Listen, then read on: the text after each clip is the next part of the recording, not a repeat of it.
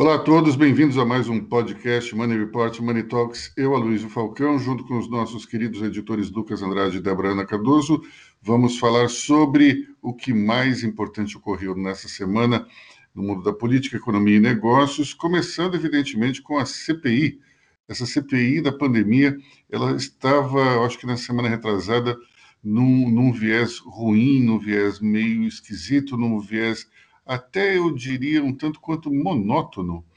Aí, como se estivéssemos em Hollywood, os, os redatores, os, os roteiristas, eles fizeram um plot twist, tudo mudou e agora a CPI pegou fogo de um jeito inacreditável, porque nós tivemos a, a aparição de dois vilões, ou três, ou quatro, enfim.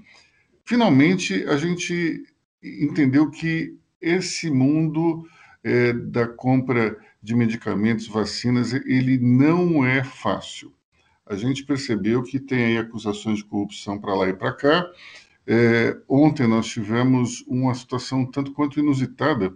Foi um, um policial militar que é também representante de uma empresa que, por sua vez, é representante de outra, querendo vender vacinas para o governo e daí tem uma proposta de propina, tem uma história muito esquisita, ninguém consegue entender direito o que de fato ocorre. A ponto de alguns senadores dizerem que o tal policial militar foi infiltrado na CPI para que causasse uma confusão. Olha, uma coisa é verdadeira.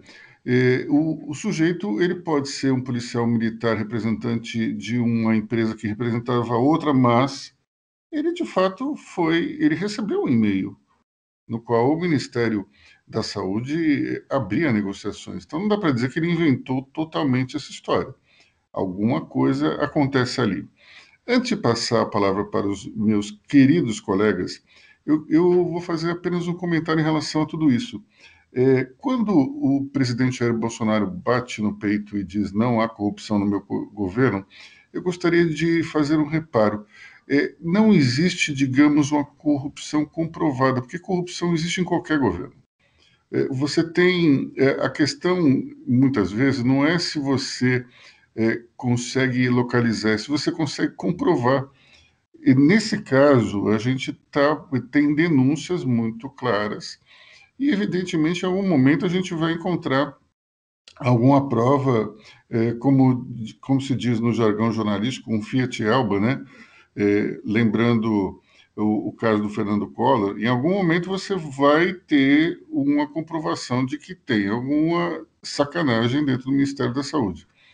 Agora, corrupção no governo não necessariamente ela faz parte de um esquema do núcleo de administração ou do partido. Você tem vários tipos de corrupção. Você tem uma corrupção que é, digamos, faz parte de uma governança, como a gente viu no, no Petrolão, vários partidos, principalmente o PT, é, assaltando o, o, dinheiro público é, através de contratos fraudulentos na Petrobras. Mas nós temos também aquela corrupção que, digamos, é uma espécie de iniciativa privada dentro da estrutura pública, que são aqueles corruptos que roubam para si próprios e, e, que estão fazendo isso independente de partido, independente de governo, independente de nada. Isso sempre existiu e acontece muito também nas, na, no poder municipal. Né? Nós estamos muito acostumados a, a, a ouvir é, histórias de achaques de fiscais da prefeitura. Então, corrupção sempre existiu, sempre vai existir, infelizmente. E a questão agora é saber se de fato você consegue ligar essas iniciativas de, de malversação a políticos ou não. Mas o fato é que é, é uma história muito estranha, né? Vamos agora ouvir a nossa, a nossa correspondente para assuntos de CPI, Débora Ana Cardoso. Débora, conta para a gente eh, qual é, o, o, qual é a coisa que te chamou mais atenção nesse plot twist aí da, da, da CPI na semana. Bom, a CPI ela saiu aí do, do espectro da cloroquina. Eu acho que essa narrativa, né, do, do roteiro, ela já acabou essa temporada da cloroquina e a gente inaugurou finalmente a temporada que importa para as investigações, para a PGR, para todo mundo, que é o Follow the Money, né? Então agora a gente vai começar a verificar contrato de vacina, vai investigar o mau uso aí da lei de flexibilização de, de aquisição de vacina, que foi sancionada esse ano, que é a lei que, que você, para aquisição das vacinas em específico para o coronavírus, você não precisa de licitação.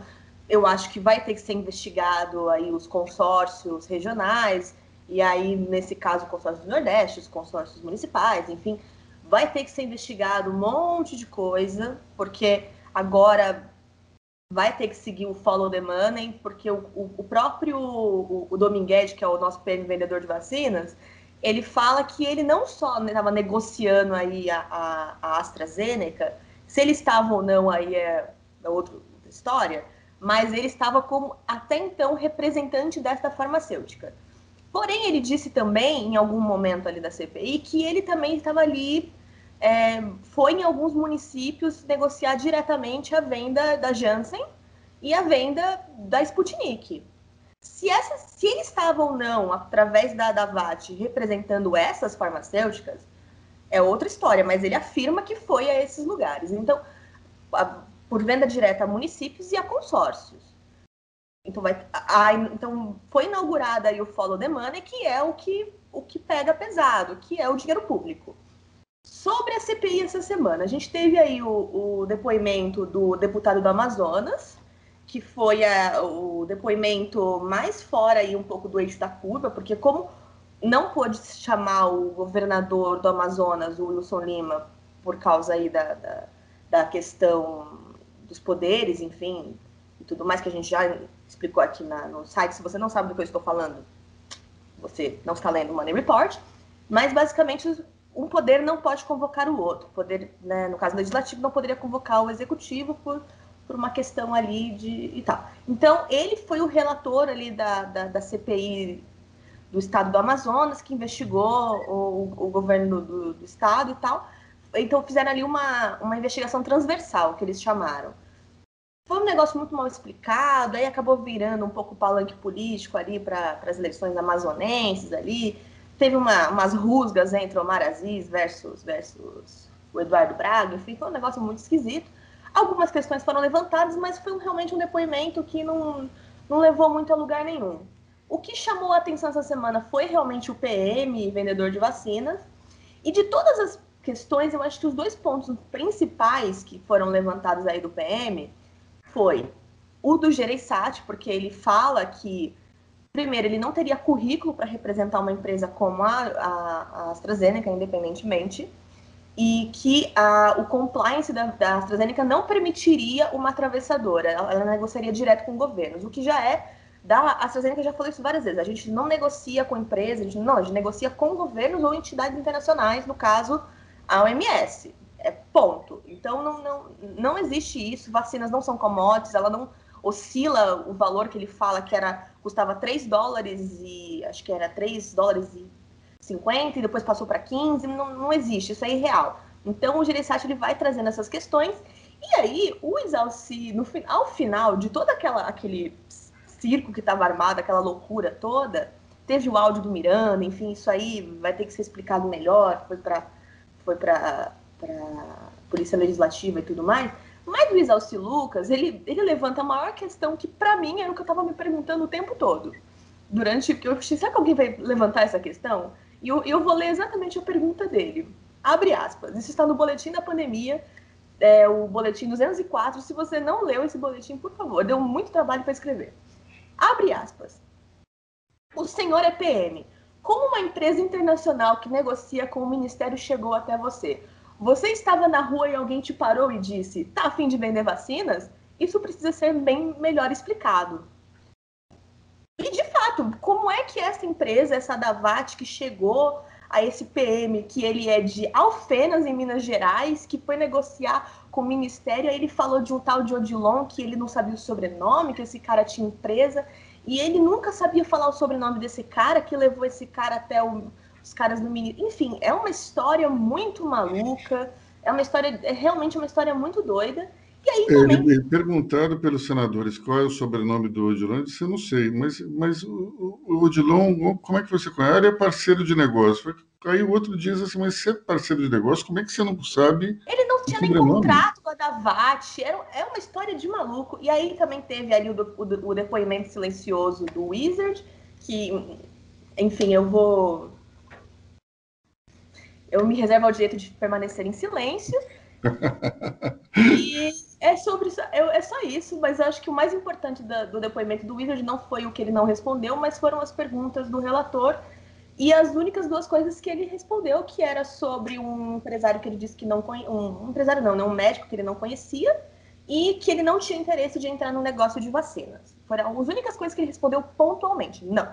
O resto, não me, eu me reservo o direito de permanecer em silêncio. Antes de passar para o Lucas, que ele quer se manifestar. Vai lá, Lucas, é com você. Eu só queria fazer um comentário que é, é, um, é uma, uma pergunta. Na verdade, uma manifestação de espanto do senador Omar Aziz, que fala para o Dominguete o seguinte: olha, eu sou senador da República.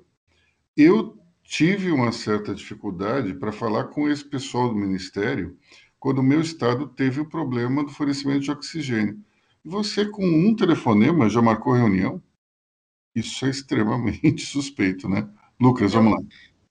É, é, antes de entrar nessa linha também, Aloysio, só fazer um, um, comentário do Dominguete. Ele foi perguntado se ele já havia sido preso alguma vez na vida. Ele não se lembrava. Eu acho que isso é um fato muito importante na vida de qualquer um para você esquecer, né? Você, de repente, ser preso, levado para uma carceragem, ou foi muito traumatizante, ele esqueceu, ou, ou, sei lá, não quis, não quis responder. Mas eu acho que sim. Lucas, eu acho que você nunca passou um, um, fim de semana de bebedeiras, isso pode acontecer, óbvio.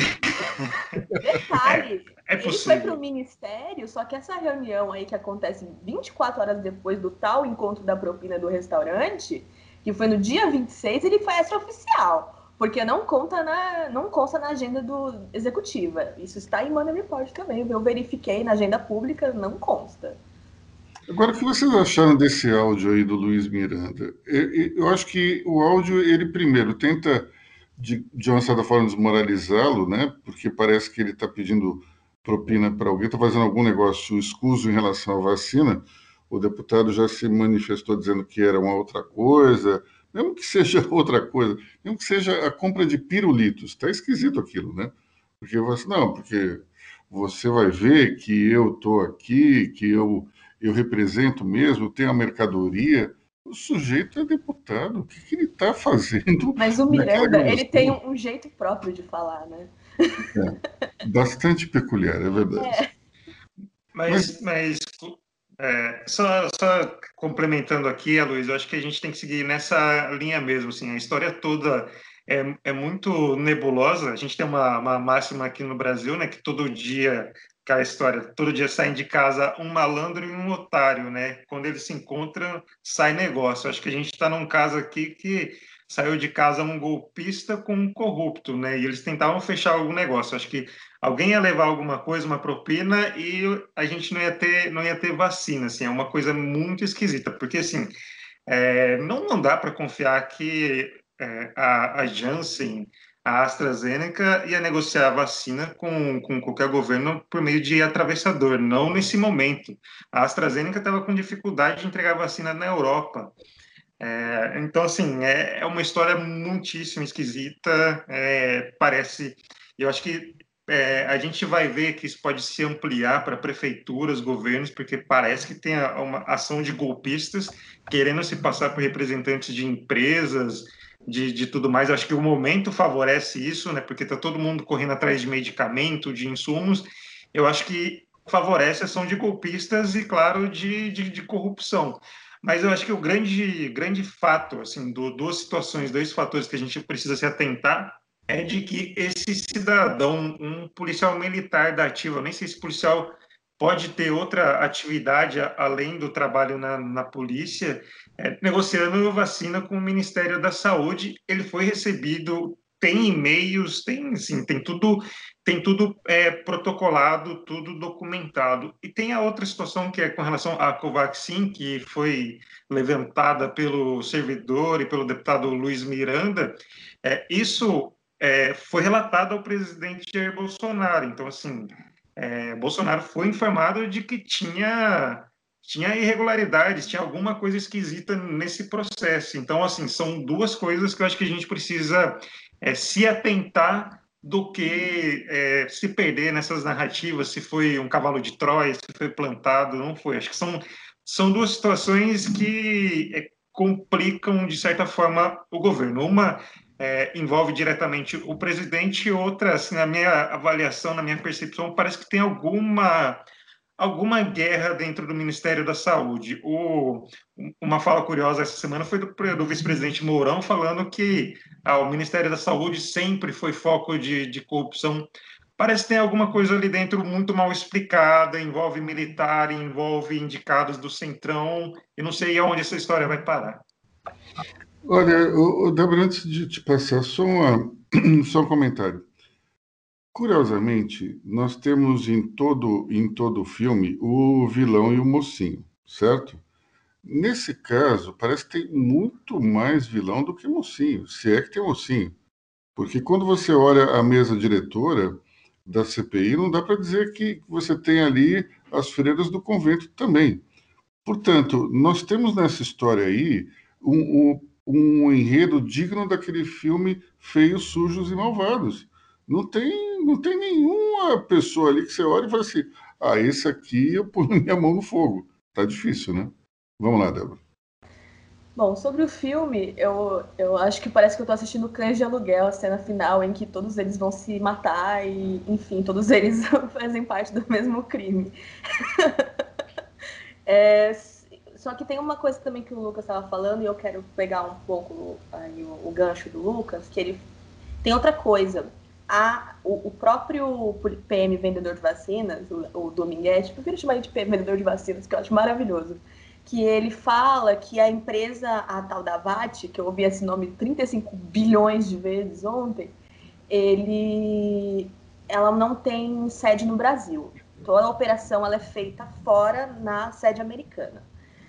Essa empresa também foi aí investigada no Canadá por tentar aplicar um golpe no Canadá para vender vacinas. Então, o senador Eduardo Braga ele fala que a gente pode estar tá vendo talvez aí um golpe, uma, um crime internacional.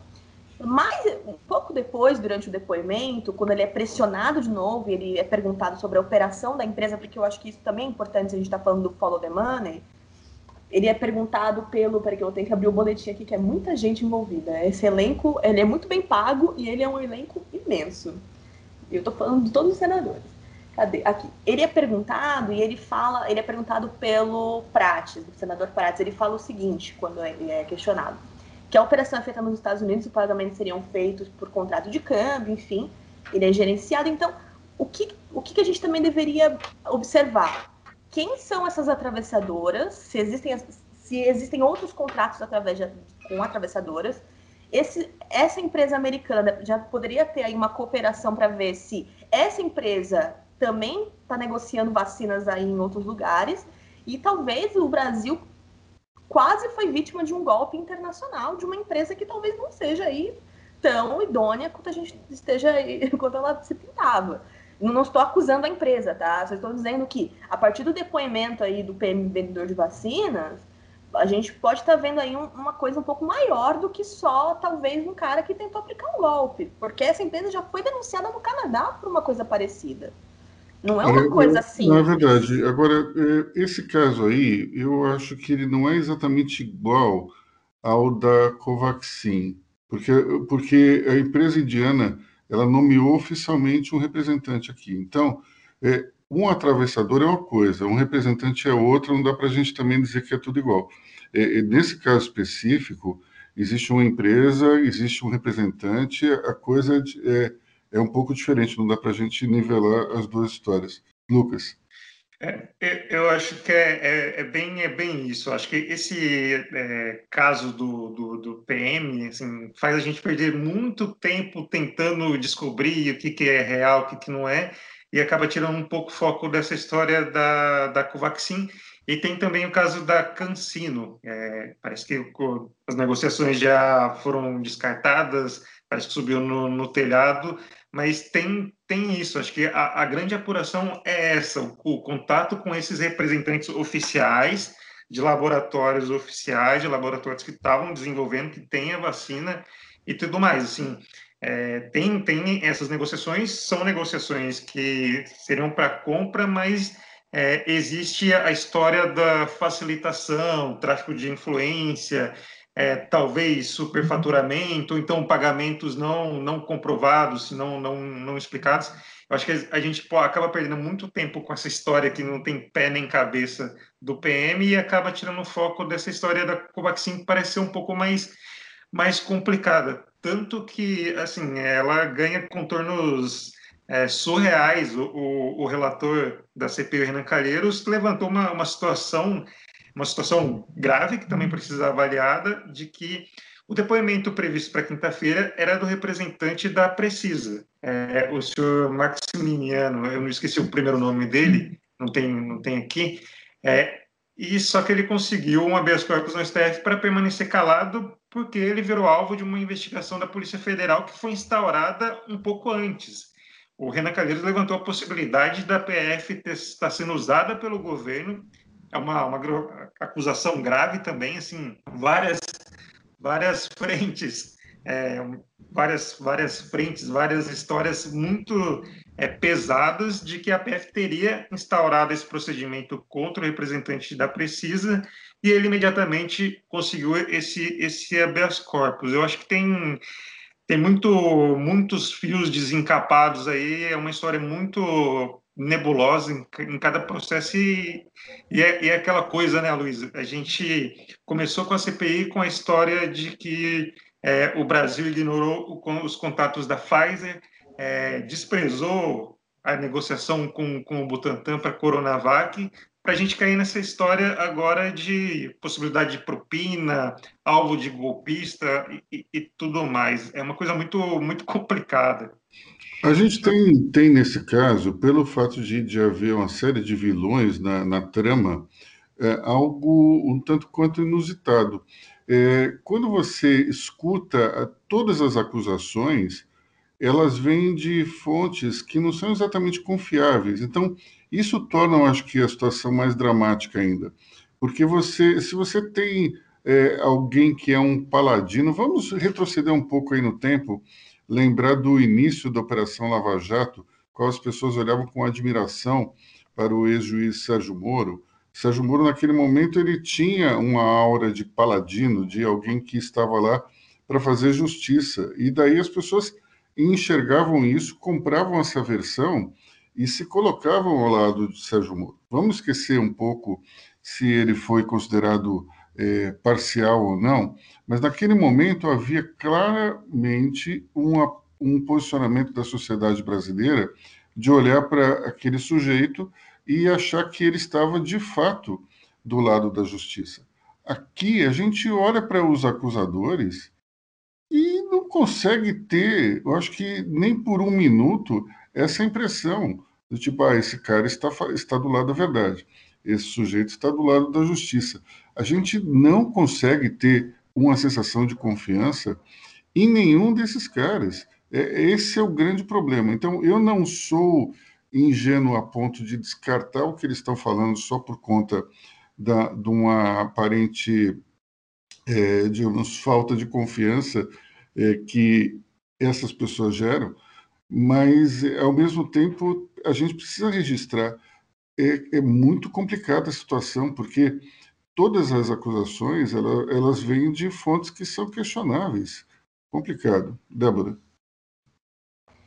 Eu acho que tem duas coisas aí. Ah, quando a, eu acho que quando a, a CPI acabar, ou enfim, quando isso for para a mão da, das, das investigações, mão da PF e tudo mais, vamos ver a inauguração aí das delações premiadas, talvez. Vamos ver isso. E sobre os paladinos da justiça, nós iremos aí, nós inauguramos na República, a, nós aposentamos os justiceiros e entramos aí na era dos anti-heróis, né? Lucas. Luiz, só fazendo um, um, acréscimo ao seu comentário, a gente vê na própria postura do presidente da CPI, né, o Omar Aziz. Ele já falou é, anteriormente para o Fábio Weingarten, ontem para o Dominguete, com relação a pedido de prisão. Vários senadores ali queriam a prisão do Dominguete, falando que ele estava dando falso testemunho, já que estava sobre juramento, e o Aziz ele matou no peito e até falou: Eu não vou te prender porque eu sei que você tem família, tem não sei o quê, sei que isso é uma cena complicada, filha e tal. Por quê? Porque o próprio Aziz já esteve enrolado com, com a justiça. A própria mulher dele já foi presa. Então, assim, a gente vê que o, o bom senso do, do Aziz ali, a, a ponderação dele, tem pelo fato dele já ter sido alvo de uma investigação da Polícia Federal é, de coisas locais. Então, assim, não é que ele é, é, uma, aquela pessoa centrada, ele já esteve enrolado com a justiça, então ele tenta demonstrar, é, não, não tenta é, deixar outra pessoa passar por aquilo que ele, que ele já passou e tenta tocar o, o, o trabalho da CPI. Gente, mas assim, não é nada não. Eu acho que a CPI, nesse ponto, ela tem uma vantagem sobre qualquer outra investigação. Porque a única maneira de você descobrir se tem coisa errada é colocando gente errada para investigar gente errada. Porque todo mundo entende o esquema de todo mundo. Eu acho que tá correta. O nosso relator é o Renan Calheiros. Quem é a pessoa mais indicada para investigar coisa errada? É, é interessante porque você tocou num ponto que é muito importante. É, quando você tem, por exemplo, a Polícia Federal investigando um esquema de corrupção, é a cabeça de um policial tentando entender como é que se como é que é um esquema que foi bolado por uma mente criminosa. Quando você tem alguém, digamos, que entende teoricamente, pelo menos, como é que um esquema é montado, é, é uma vantagem competitiva você tem uma possibilidade de chegar ao cerne da questão mais rapidamente. Mas, ao mesmo tempo, é, a CPI não tem poderes, é, poderes de condenação que a justiça tem, e, ao mesmo tempo, não tem os elementos que a Polícia Federal tem de investigação. Né? Tem a inteligência que, em tese, a PF teria. Então, é, é interessante porque é uma porta é, que se abre, mas ela não se fecha, né? Quem tem que fechar a justiça é a Polícia Federal. Bom, é, vamos falar da vacinação? Essa semana nós chegamos a 100 milhões de doses. Débora, conta pra gente. É, primeira, é, no, no cumulativo, né? Primeira dose, segunda dose aí, jun, juntando... 75 tudo. e 25, é isso, né? É, é, então a gente chegou aí a 100 milhões de doses estamos caminhando, mas ainda passos um pouco lentos ainda, porque, enfim, tivemos aí o Ceará já tinha falado lá, o governo do Ceará, Fortaleza tinha estava praticamente parando a vacinação, vai voltar. São Paulo também teve vários pontos de vacinação que pararam de, de aplicar a vacina, acho que vão voltar de novo. Então é aquela coisa, né? A gente chega às, a muitas doses, mas essas doses são sempre elas vêm sempre com aquela coisa de, de que tá. Vira e mexe tem um soluço vacinal aí, de que para, volta, isso não é o ideal, né? A gente entende não, que tem é. uma escassez vacinal global, mas também existe, bom, como a gente está vendo na CPI, vamos voltar a ela, né, a, a grande responsabilidade de, de, contratos, de podia ter firmado isso antes e tudo mais. mas não vamos falar sobre isso agora, a gente já falou de CPI aqui hoje. Olha, mas, mas Desculpa, Débora, continue. Mas é para comemorar. 100 milhões de doses é melhor, que, é melhor do que uma só, certo?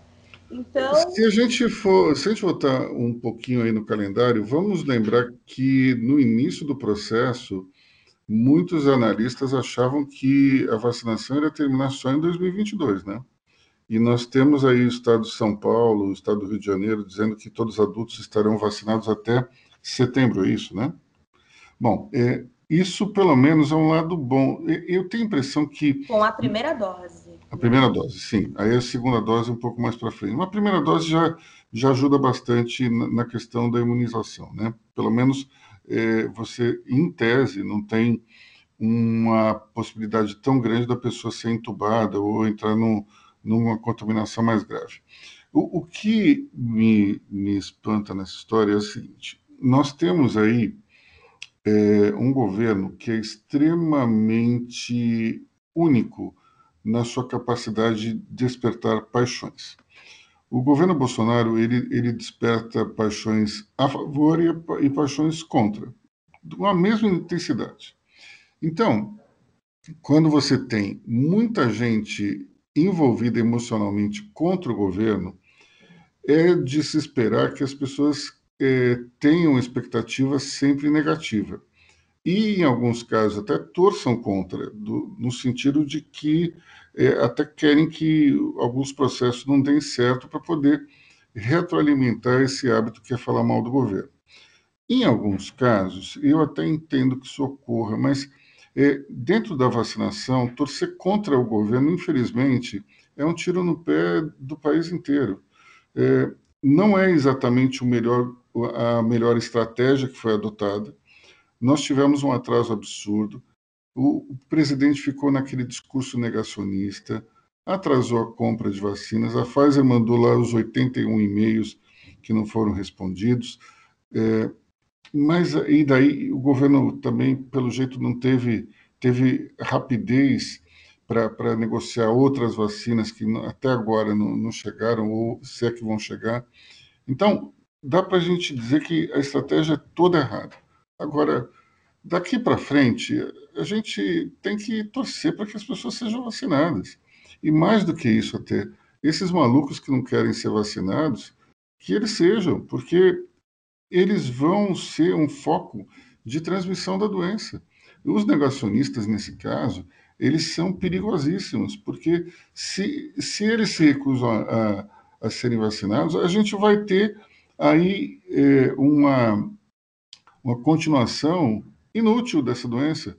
Ou seja, tem um investimento bilionário sendo feito para que, que a população seja imunizada, e daí você tem um foco ali que não quer ser é, esse foco aí parece que é entre 8% e 11% da população.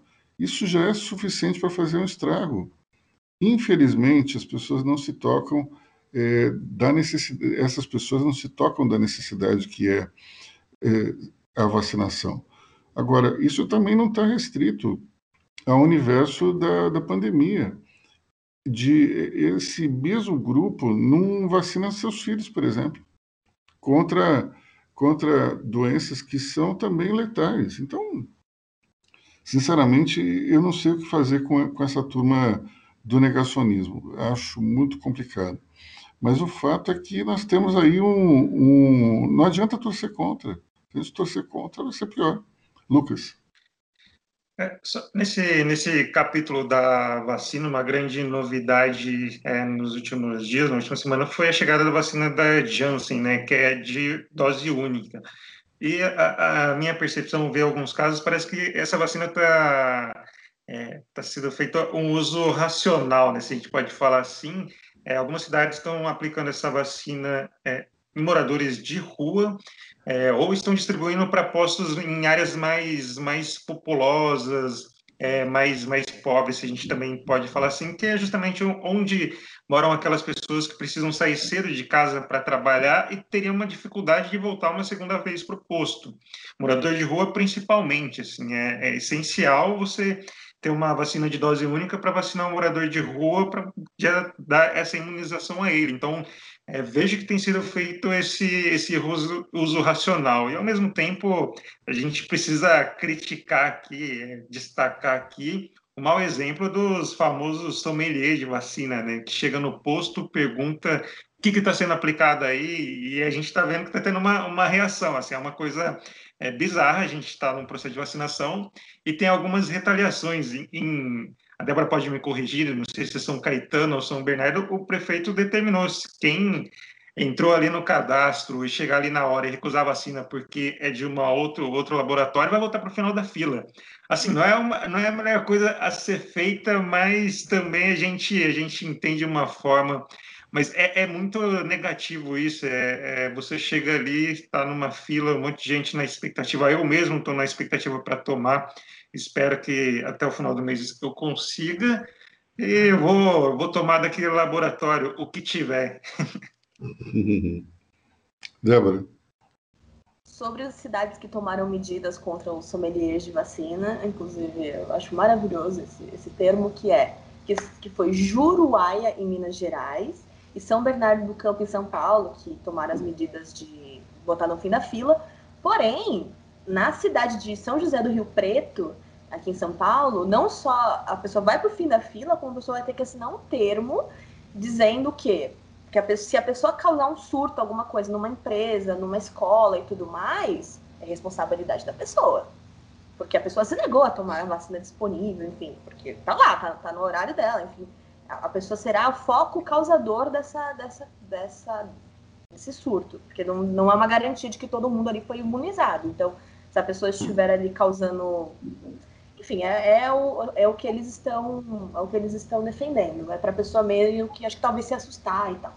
E sobre ainda vacinas, eu acho que a grande notícia boa aí que nós demos, que foi o, um pré-estudo feito no Reino Unido, que mostra que a vacina da AstraZeneca ela é eficaz contra a cepa delta, que está assustando todo mundo, que ela é uma, a vacina que está sendo amplamente aplicada aqui no Brasil também.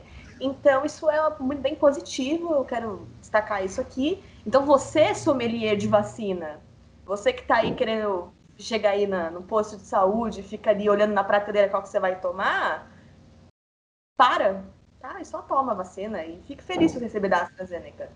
Você vai estar protegido contra a cepa delta. Vai lá, Lucas. Só complementando é, essa informação da Débora, essa semana, é que a gente começa a semana tanta informação, tanta coisa negativa, vem CPI, a gente acaba esquecendo algumas coisas, mas reiterar o caso da Coronavac, que já tem estudos promissores que também ela é eficaz em crianças, né? Acho que isso é uma excelente notícia, principalmente para o Brasil, né? Com, o Butantan produzindo a Coronavac. Então, é uma. É, depois a gente vacinar a população adulta, conforme esses estudos avançam, a gente pode vacinar também as crianças com a, com a Coronavac. Eu, eu tenho a impressão que esse fenômeno do sommelier de vacina, o primeiro ponto é, é, o sujeito não pode escolher, né?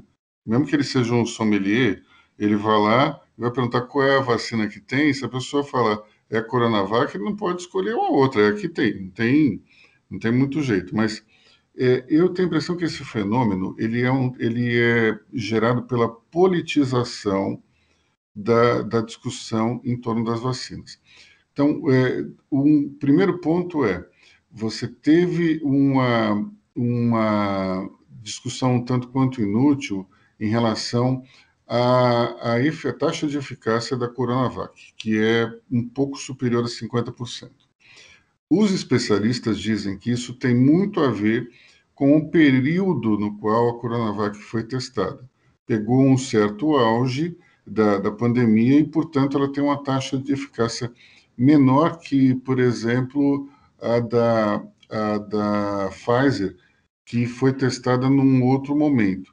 Então, é, primeiro, a gente está discutindo questões super técnicas é, e essas, essas discussões chegam aos leigos que acabam tomando uma decisão que, que é um tanto quanto temerária. Ah, eu não posso, eu não quero tomar a Coronavac porque ela é pior do que a Pfizer. Não necessariamente.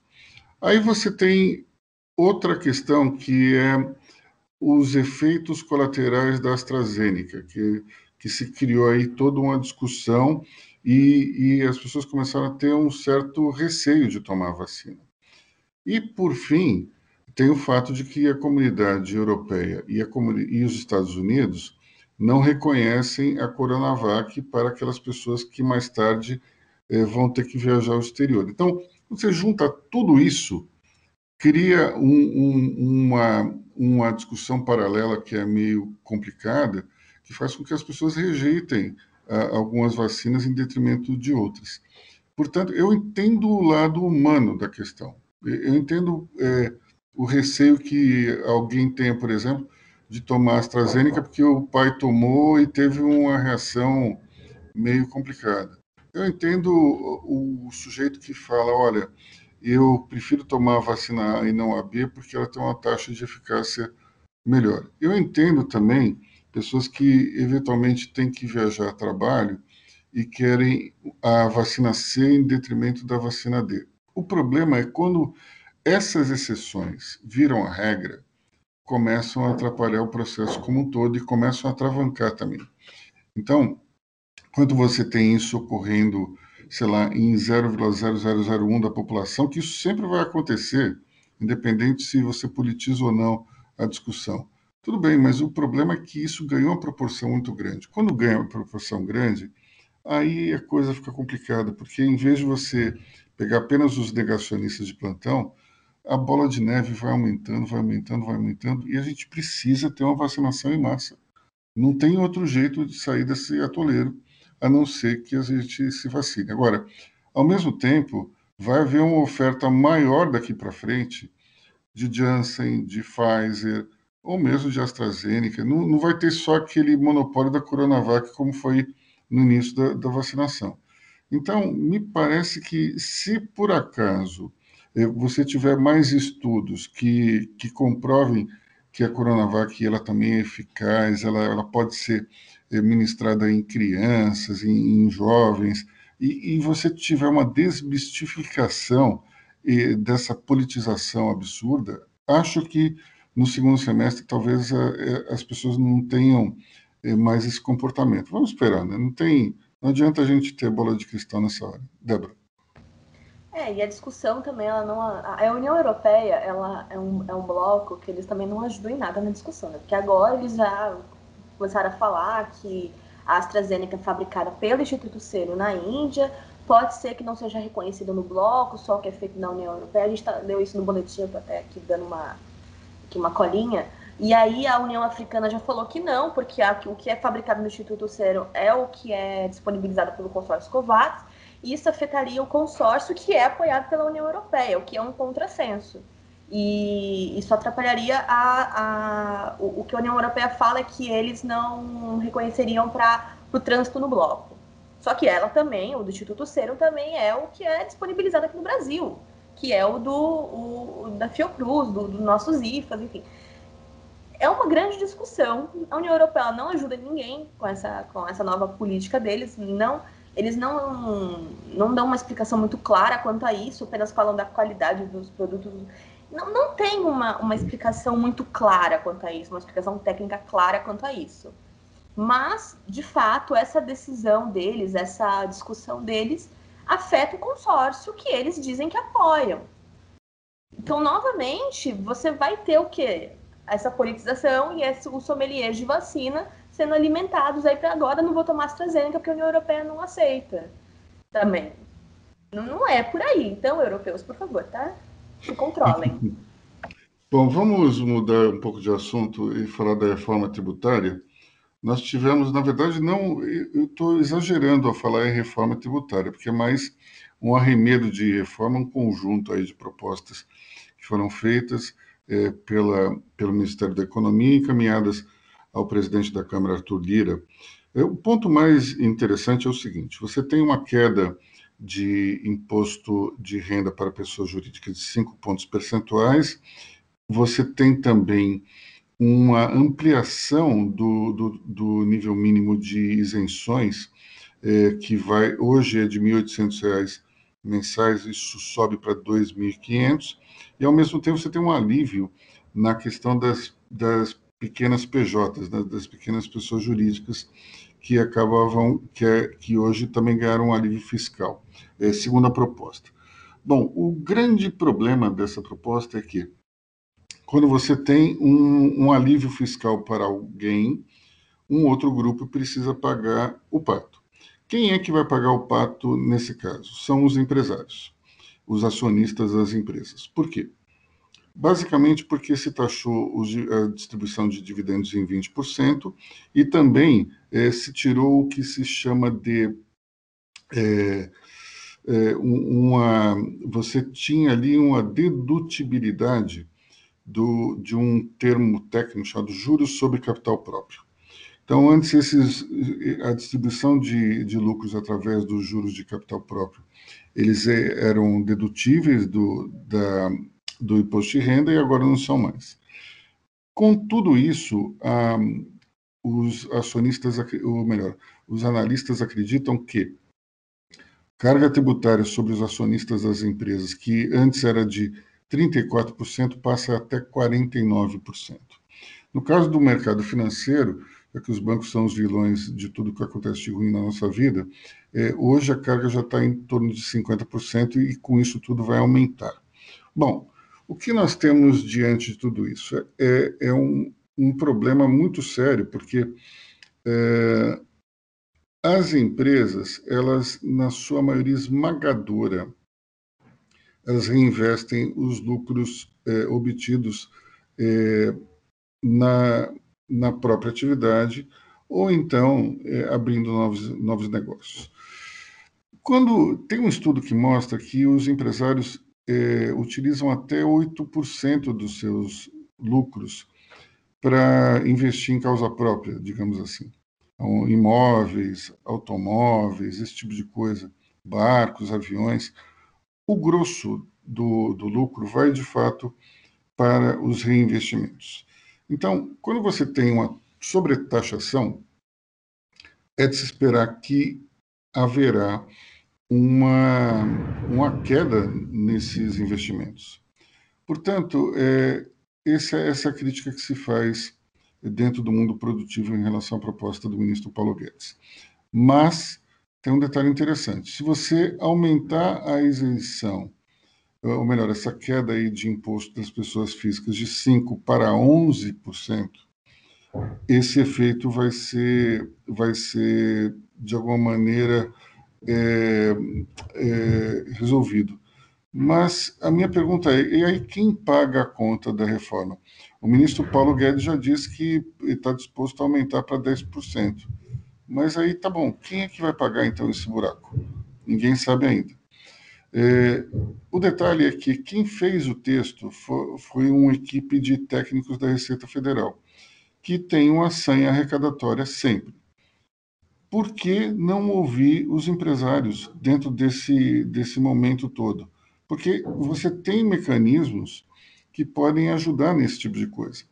E, inclusive, é, há vários setores aí que, que trabalham hoje com isenções fiscais podem ser revertidas. Mas é, parece que existe uma ligação entre a reforma do Bolsa Família e esses recursos que seriam drenados é, do, do capital privado. Então, é uma discussão que precisa ser muito bem é, é, tocada junto ao nosso, ao nosso Ministério da Economia para que não se onere cada vez mais o capital privado. Bom, vamos terminar o nosso podcast com um comentário é, sobre é, o governador do estado de, do Rio Grande do Sul, Eduardo Leite, ontem, no programa do jornalista Pedro Bial, ele assumiu que é gay. Como é que isso interfere na candidatura de Eduardo Leite, Lucas Andrade? É, é, assim, não. Primeiro, regionalmente, a gente vê o Rio Grande do Sul, a gente sempre aquela, tem aquela história do, do Rio Grande do Sul, carregada de preconceito, tem aquela coisa do macho, da virilidade, assim, é uma. É, mas pelo, pelo que eu acompanhei nas redes sociais, é, ele recebeu, foi celebrado. Esse fato dele assumir publicamente que é gay foi, foi bem, bem celebrado. Acho que esse tipo de reação acaba é, impedindo, minimizando é, os comentários machistas, homofóbicos e, e, e, tudo mais. Acho que essa, essa boa recepção acaba a contornar esse, esse clima.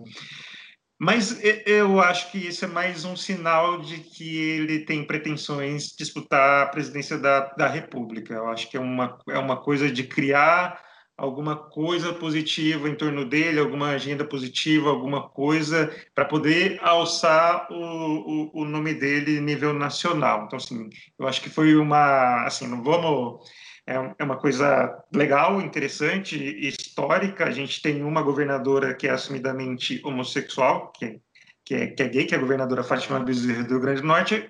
E agora, mas isso é uma coisa já, já antiga, já conhecida, e agora a gente tem o, o, o Eduardo Leite. Então, eu acho que analisando politicamente, eu não vou ficar aqui analisando pessoalmente a vida dele e o que ele faz e, e tudo mais. Acho que politicamente, acho que isso é uma é uma jogada para alçar o nome dele a, a nível nacional.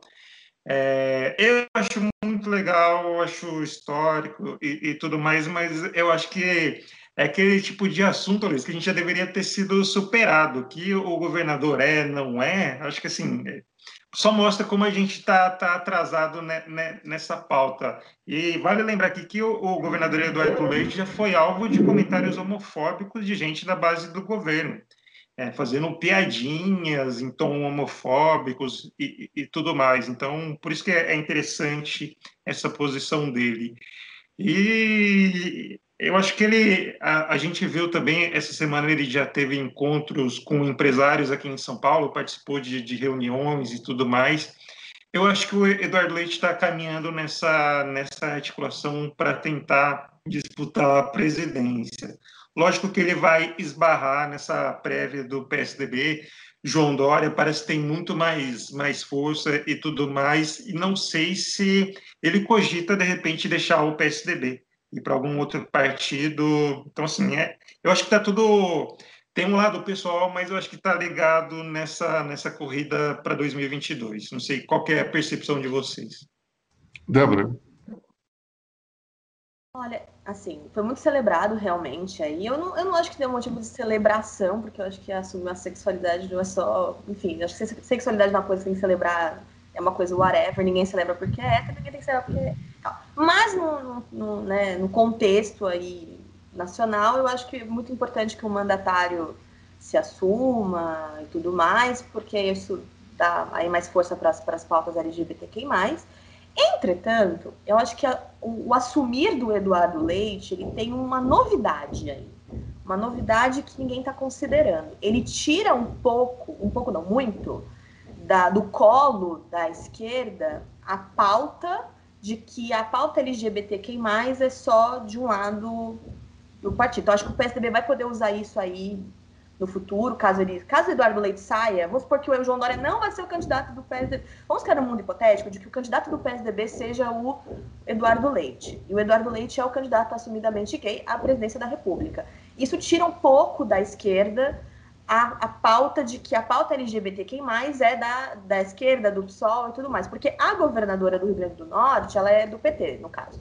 Então, todas as, a, a maioria dos todos os candidatos que são assumidamente gays ou trans ou tudo mais são ligados à esquerda. E você tem um candidato do PSDB, que ele é mais conservador, que ele é todo engomadinho, que ele é todo bonitinho e tudo mais, que ele é gay e que ele é vinculado a pautas mais ligadas a uma direita, ao mercado e tal.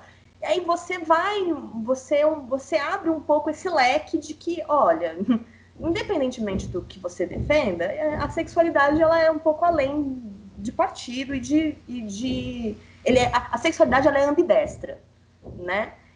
E aí eu acho que essa é, ele pode jogar com isso, o PSDB pode jogar com isso, porque o PSDB tem aí as suas frentes de atuação que ninguém nunca ouviu falar. E aí, de repente, o PSDB vai poder usar isso. Na, na semana aí, que teve aí o Dia Internacional do Orgulho LGBTQI+, na segunda-feira, o PSDB fez publicações, mudou a corzinha ali do, do, do partido ali no, nos profiles das redes sociais.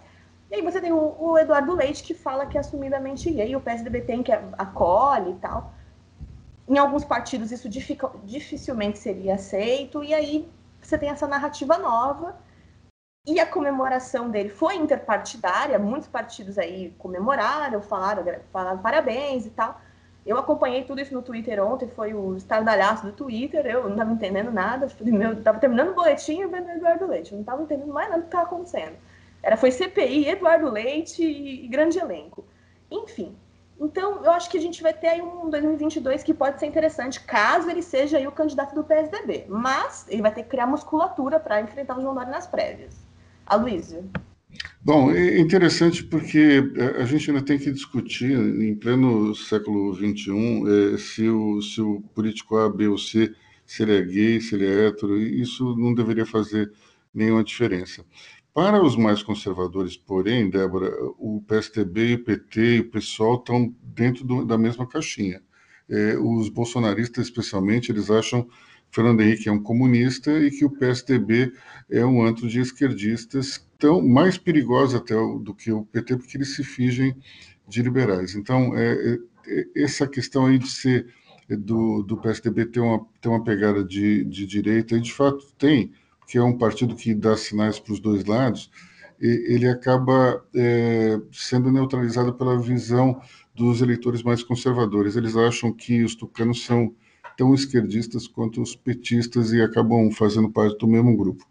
Mas é, eu acredito que esse tipo de situação, embora para mim, tanto quanto esquisita, alguém ter, ter que se assumir, né, é, é gay ou não, e isso, isso nos leva pelo menos a uma situação na qual havia uma série de uma série de pessoas que tinham empatia com o governador e ao mesmo tempo eram homofóbicas e que não tinham noção de que ele era gay e que com essa situação podem se tornar mais tolerantes e eu acho que isso faz bem à causa da inclusão como um todo. Então, é, embora eu ache um tanto quanto esquisito uma pessoa ter que se assumir, e se isso faz alguma diferença nos dias de hoje, por outro lado, pode ser bom porque é, as pessoas, quando elas têm uma empatia com alguém e, e não percebem que ele é gay, é, isso pode ser bastante bom.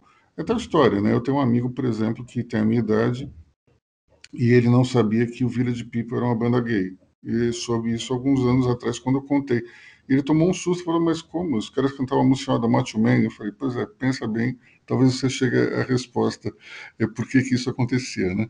É, é, ao mesmo tempo, você tem outra situação que é o fato de que isso para a juventude é extremamente é, é um fato corriqueiro comum e não existe discussão. É, para os mais jovens, não tem essa questão se o cara é gay ou não, acabou, o cara é uma pessoa, é um ser humano. Então, é, talvez esse preconceito seja algo mais, é, mais arraigado junto à minha geração e talvez uma geração anterior, mas a questão é que para os mais jovens isso não é importante, pessoal. Isso, isso tem importância somente para os mais velhos, para os mais jovens, ninguém está preocupado se o sujeito é gay, se é pansexual, se é bi. É, isso faz parte do universo particular dessa pessoa. Lucas. Só mais um comentário, sobre isso. Eu acho que, assim, é, projetando para 2022, a gente está discutindo se a pessoa é gay ou não e tal, e discutindo politicamente, eu acho que acaba também é, já é, minando qualquer comentário lá na frente. É, eu falo no sentido de perder tempo tentando explicar se fulano é isso, aquilo, assim, coisas, discussões desnecessárias que demandam muito tempo, muita discussão, principalmente em rede social e tudo mais. Então, assim, ele já antecipa esse tipo de, de perda de tempo no eventual debate político. É só para lembrar que a gente já teve numa eleição à prefeitura de São Paulo a candidata Marta Suplicy perguntando para o Gilberto Kassab se ele era casado, tinha filhos, assim, uma coisa ainda mais vinda da Marta Suplicy, né? Uma coisa totalmente bizarra. Bom, a gente, a gente tem talvez que, que comentar que isso pode ser um problema para uma comunidade, por exemplo, evangélica. É, os evangélicos eles são, são eleitores mais conservadores a Bíblia condena o homossexualismo, tanto em Moisés como, no livro de Paulo, ali, Coríntios 2, se não me engano, diz que os homossexuais serão levados à danação eterna. Então, é, é uma coisa que, que a gente precisa também ver qual é o impacto que isso tem num eleitorado evangélico e conservador que, é, é, num segundo turno, pode fazer uma diferença. A gente ainda não sabe exatamente se Eduardo Leite vai ser ou não candidato, mas é, é um ponto a se levar em, em, em consideração. Bom, eu vou encerrar aqui a nossa, a nossa gravação, nosso podcast. É, já estamos aí com uma hora de gravação. Eu agradeço a todos que nos escutaram até agora. É, grande fim de semana a todos. Muito obrigado, Débora. Muito obrigado, Lucas. E até semana que vem. Tchau, tchau, pessoal. Até a próxima. Tchau, tchau, pessoal. Até a semana que vem.